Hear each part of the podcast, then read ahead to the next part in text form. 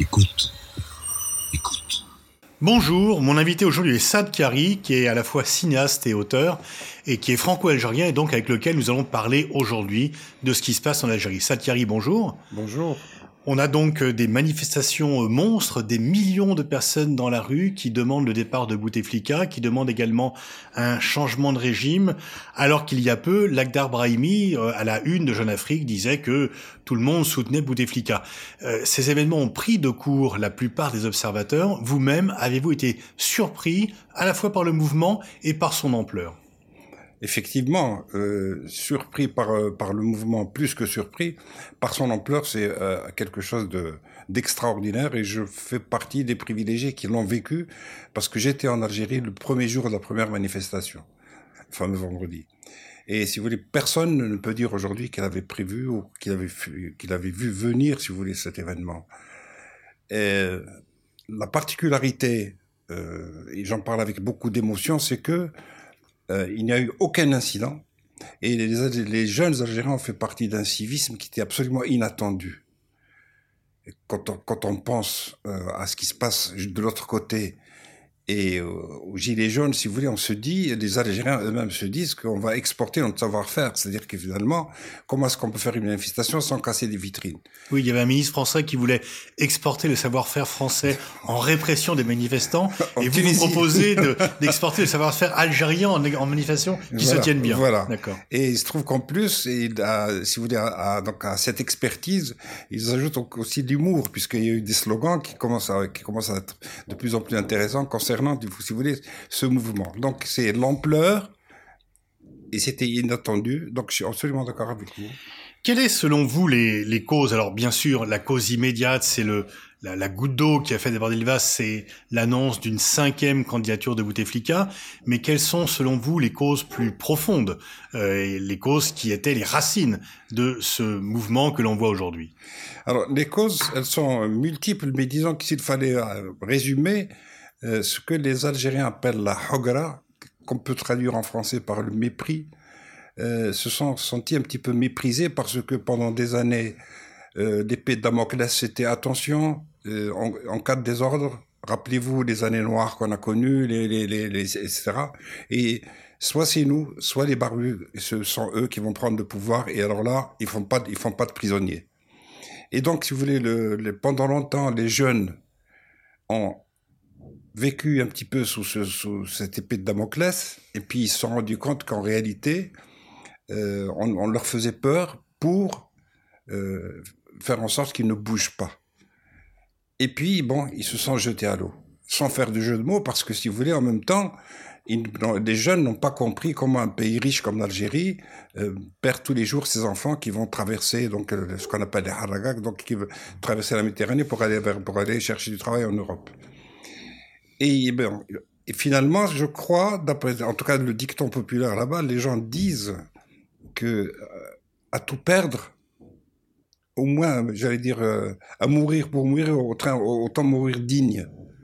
Et euh, ils savaient aussi qu'il n'y aurait pas de mort, qu'on ne leur tirerait pas dessus parce que c'était un pouvoir moribond et que cette histoire de cinquième mandat, personne n'y croyait, c'était simplement euh, ils avaient pensé, ils avaient compris que, c'était Bouteflika qui demandait une rallonge euh, pour mettre de l'ordre dans, le clan en tout cas, mettre de l'ordre dans, les affaires du clan. Alors en 2011, il y a ce qu'on appelle le printemps arabe, même si cette appellation est contester, disons, les révolutions arabes. Le pouvoir est renversé en Tunisie, légalement euh, en Égypte, même si après il y a un contre-coup euh, d'État. Euh, en Syrie, il y a une révolution en marche qui est complètement réprimée. Comment comment se fait-il que lorsque tous les pouvoirs vacillaient euh, dans de nombreux pays arabes, pas tous, mais une partie importante, l'Algérie a été à cette époque restée immobile? En tous les cas, ne semblait pas être atteinte par cette vague de contestation révolutionnaire et politique. Deux raisons. La première, c'est que euh, la décennie noire était encore dans les mémoires, toutes les familles étaient touchées. La deuxième, c'est que le pouvoir a été très malin puisqu'il a acheté la paix sociale.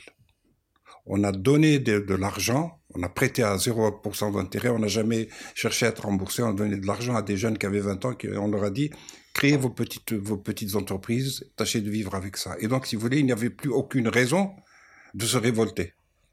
Et donc, le pouvoir, c'est machiavélique, a acheté la paix sociale et en même temps le rappelant tous les jours les exactions de, la veille donc des, des, des, islamistes, des Mais fondamentalistes. Cette distribution aurait pu créer finalement un choc euh, salutaire économique. Si les gens euh, deviennent entrepreneurs ou une aide pour le faire, ils peuvent ensuite générer l'activité. Comment se fait-il que économiquement également, l'Algérie est restée immobile et ce qui explique que la crise et la revendication sociale sont toujours là? On a laissé le pouvoir, le pouvoir a laissé se développer l'informel, c'est-à-dire des, commerçants qui étaient très riches et qui payaient pas d'impôts.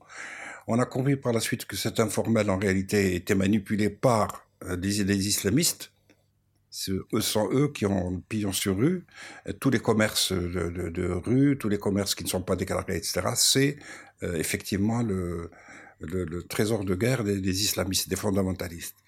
Et euh, les petits boulots qu'on donnait, l'argent qu'on donnait aux jeunes, c'était pour acheter des triporteurs ou pour faire des petites choses comme ça ou vendre des choses à la sauvette. Ce n'est pas pour créer de l'emploi.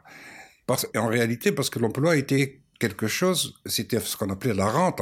C'était réservé uniquement aux gens qui sont soutenus par le pouvoir.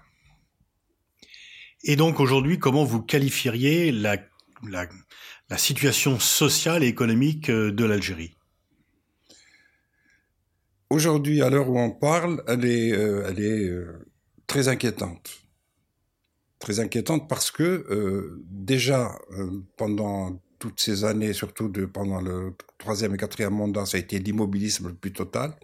Donc la politique de la rente, qu'on appelait, c'est-à-dire qu'il y a des gens qui ont fait des fortunes colossales parce que ils ont eu les, gros, les, les, gros projets étatiques, notamment construction de routes, etc le scandale de la mosquée d'Alger. Euh, euh, donc, si, vous voulez, ce sont, c'est une poignée de,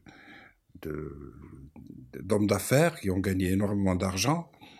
Et euh, aujourd'hui, l'Algérie ne vit, elle importe ses produits alimentaires, elle importe des produits manufacturés, et donc elle dépend entièrement de, de, de, de l'importation et dépend de l'exportation du pétrole. Ce qui fait que c'est une économie qui est absolument presque inexistante. Mmh. Voilà. Pour rester et terminer sur l'aspect économique, s'il y avait un changement de pouvoir, euh, est-ce qu'il serait facile euh, de changer cela et de euh, refaire d'un pays qui a moins besoin d'importation pour vivre au jour le jour? Comment faire pour en sortir? Eh bien, Il suffit de prendre certaines décisions drastiques, notamment euh, interdire l'importation de produits qui ne sont pas nécessaires. Vous pouvez vivre sans importer des ananas ou des avocats ou, ou, des, ou des, mirabelles ou je, n'en sais rien. Vous pouvez vivre sans importer des grandes voitures de luxe, etc. Vous pouvez vivre sans importer euh, de... Moi, j'ai vu en Algérie de l'huile d'olive Puget importée de Marseille. oui, c'est c'est phénoménal. On peut vivre d'abord d'abord l'Algérie est exportatrice normalement d'huile d'olive, j'ai vu de la moutarde Amora. Je suis, je n'ai rien contre Amora, mais je veux dire, les gens peuvent aussi fabriquer leur moutarde. Et donc, il y a des décisions à prendre et jusque là, on a, juste là, jusqu'à présent, je veux dire, on a donné ces licences d'importation aux gens qui sont proches du pouvoir, qui, avec le système de surfacturation, etc., donc, ont, sorti énormément d'argent à l'extérieur. Et donc, si on ferme déjà ces robinets, c'est premièrement économie de devises, deuxièmement création d'emplois locaux. Mmh. Alors venons-en à la situation politique. On a face à face euh, un pouvoir euh, qui a donné euh, des réponses qui apparaissent comme dilatoires à l'opinion. D'abord, Bouteflika fait un cinquième mandat, il démissionne en cours de route rapidement. Ensuite, il ne fait pas de cinquième mandat, mais il fait un quatrième allongé et l'opinion massivement a protesté et on peut penser, pensez-vous que vendredi encore prochain, il y aura d'immenses manifestations? Comment vous voyez la suite euh, des événements entre euh, des manifestants qui probablement ne viendront pas rentrer chez eux pour ne plus rien faire et un pouvoir qui semble encore hésiter sur la marche à suivre? Oui, justement, c'est la question à laquelle moi personnellement je ne peux pas répondre. Je pense que personne ne pourra répondre. Ça m'a fait penser à, une phrase de Václav Havel que j'ai lu hier. Il disait que ces manifestations, ces manifestants dans la rue, ces millions qui manifestent, qui rentrent, euh, qui manifestent tous les vendredis, ils les appellent le pouvoir des sans-pouvoirs. Et il dit, la rue, a le pouvoir, mais il lui manque la méthode pour passer à l'étape suivante. Mhm. C'est-à-dire qu'aujourd'hui, on ne sait pas comment passer pardon, à l'étape suivante sans faire de dégâts. Et euh, on sait que si on donne un sursis à- au pouvoir actuel, les gens ne, ne, ne, ne- cachent plus maintenant le- leur, leur opinion. Les gens disent que si ça veut dire simplement qu'on va accorder euh, donc au clan euh, actuel qui dirige le pays plus de temps pour mettre de l'ordre dans ses papiers et pour essayer de sortir s'il peut encore sortir. C'est dit clairement, c'est dans les journaux, c'est dans la rue. Et euh, les Algériens disent non, on a compris la, donc la, la, ruse, il est hors de question de lui accorder donc ce délai.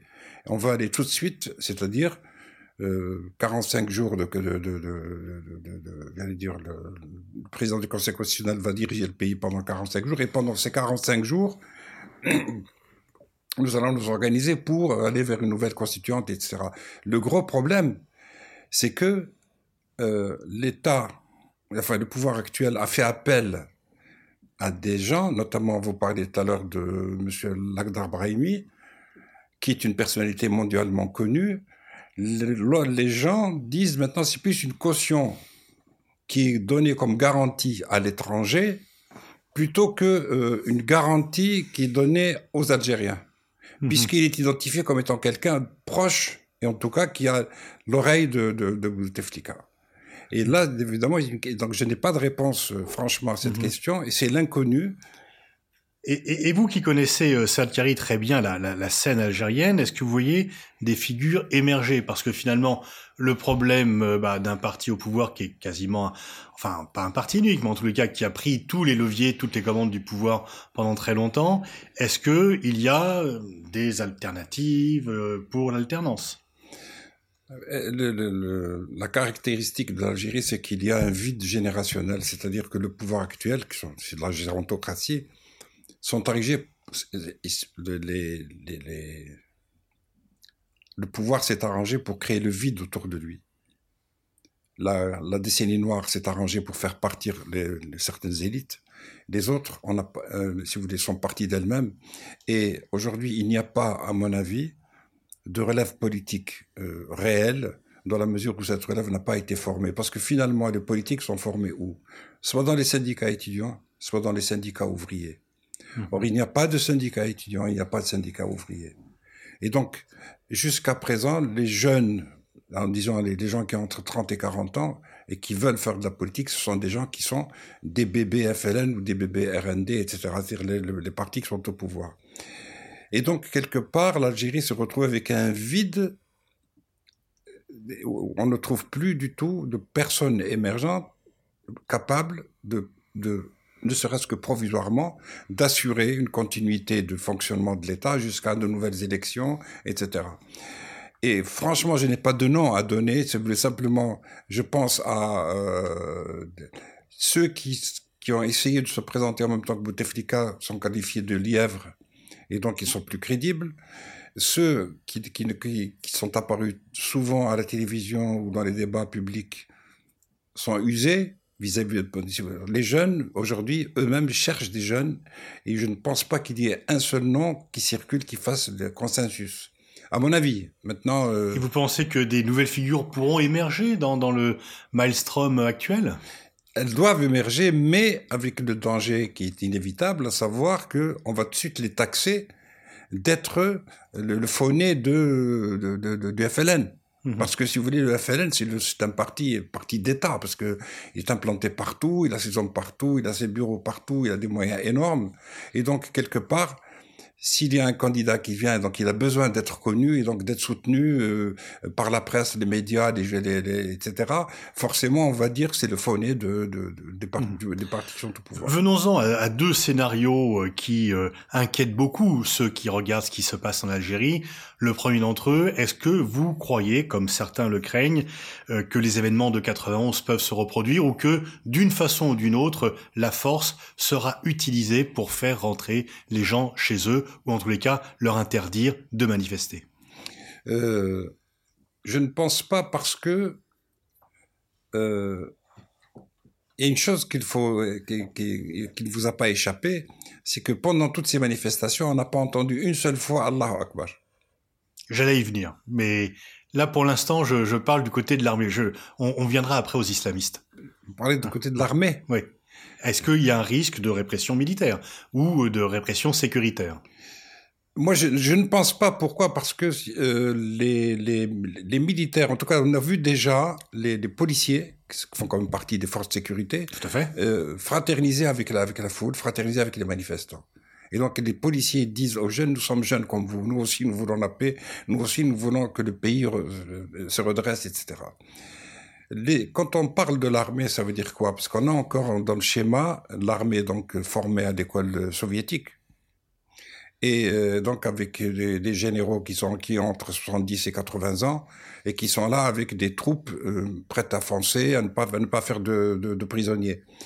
C'est l'armée algérienne a évolué. Il y a beaucoup de la plupart des généraux et des colonels qui sont actuellement dans, l'armée active, ce sont, des, gens qui sont très ouverts, qui ont fait des études à l'étranger et qui sont donc euh, très compétents.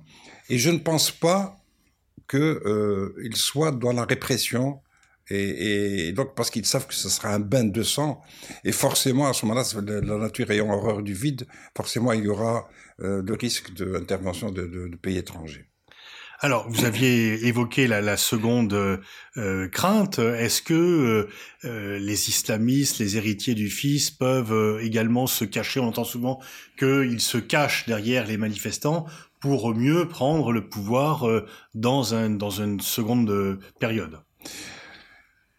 De mon point de vue, les grands perdants dans cette histoire, ce sont les, fondamentalistes. C'est peut-être le, c'est peut-être le point, l'un des points les plus positifs qu'il faut retenir, dans la mesure où euh, ils ont été marginalisés pendant les manifestations. Ils ne sont pas, ils n'ont pas manifesté en tant qu'entité euh, reconnue, etc. On n'a pas vu des tchadors, on n'a pas vu des choses, et on n'a pas surtout pas entendu, comme je disais tout à l'heure, donc le slogan Allah Akbar. Ça veut dire que Dieu n'a rien à voir là-dedans.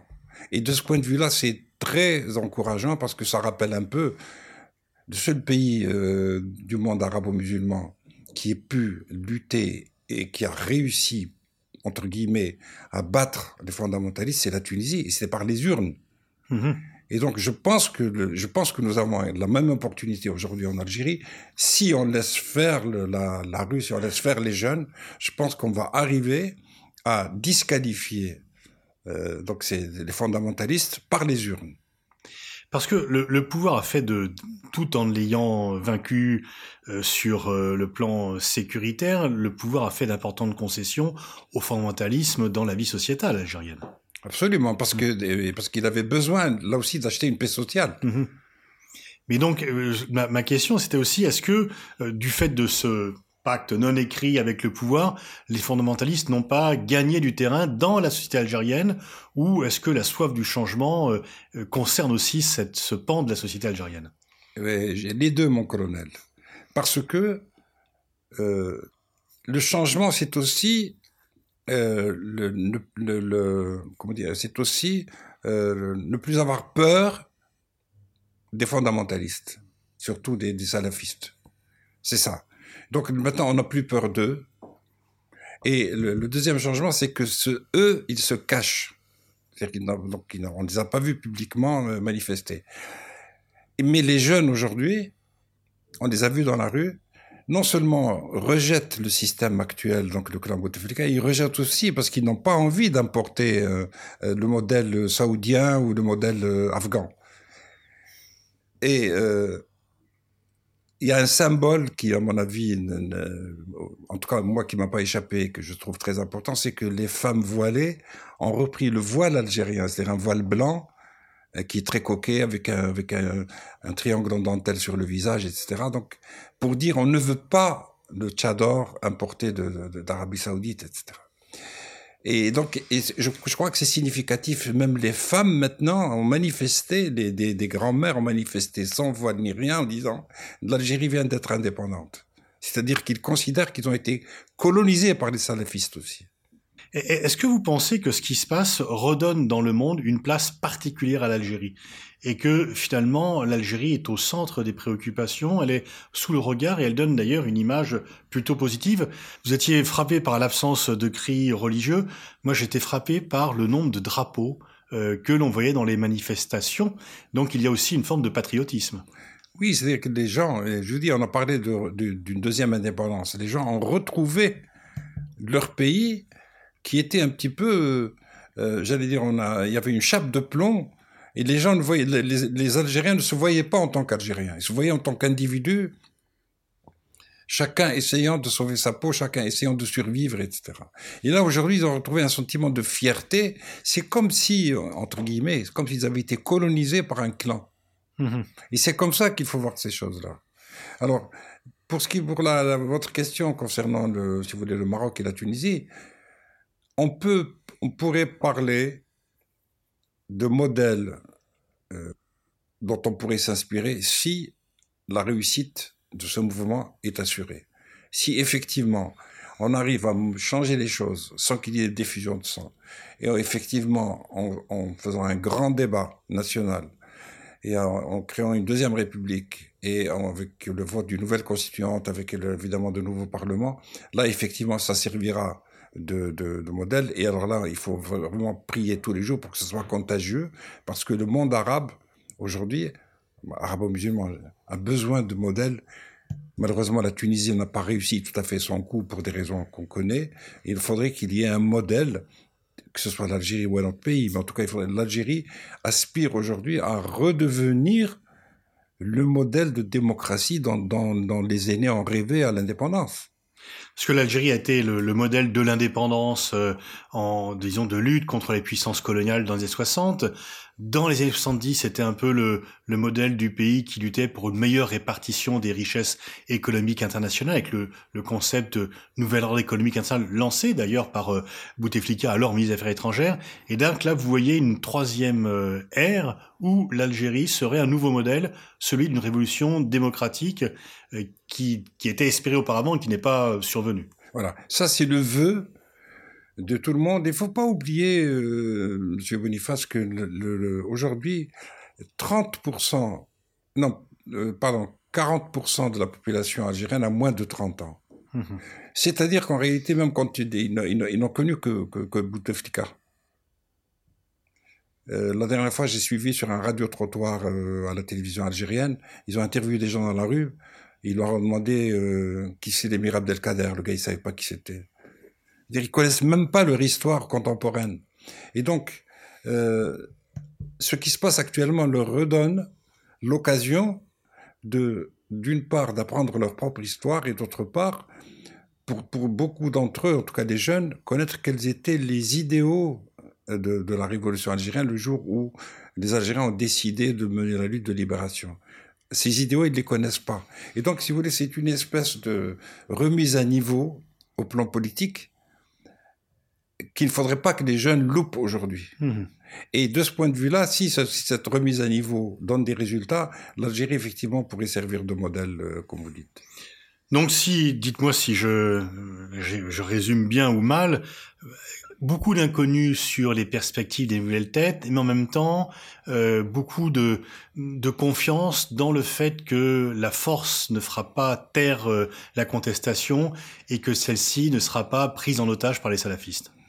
Je suis voilà, je, crois qu'on est absolument d'accord sur ces deux points de vue. Je suis absolument votre avis. C'est exactement comme ça qu'il faut voir les choses parce que je ne crois pas du tout à, la répression sanglante d'une part parce que les militaires au pouvoir n'auront pas envie de sortir de cette sorte.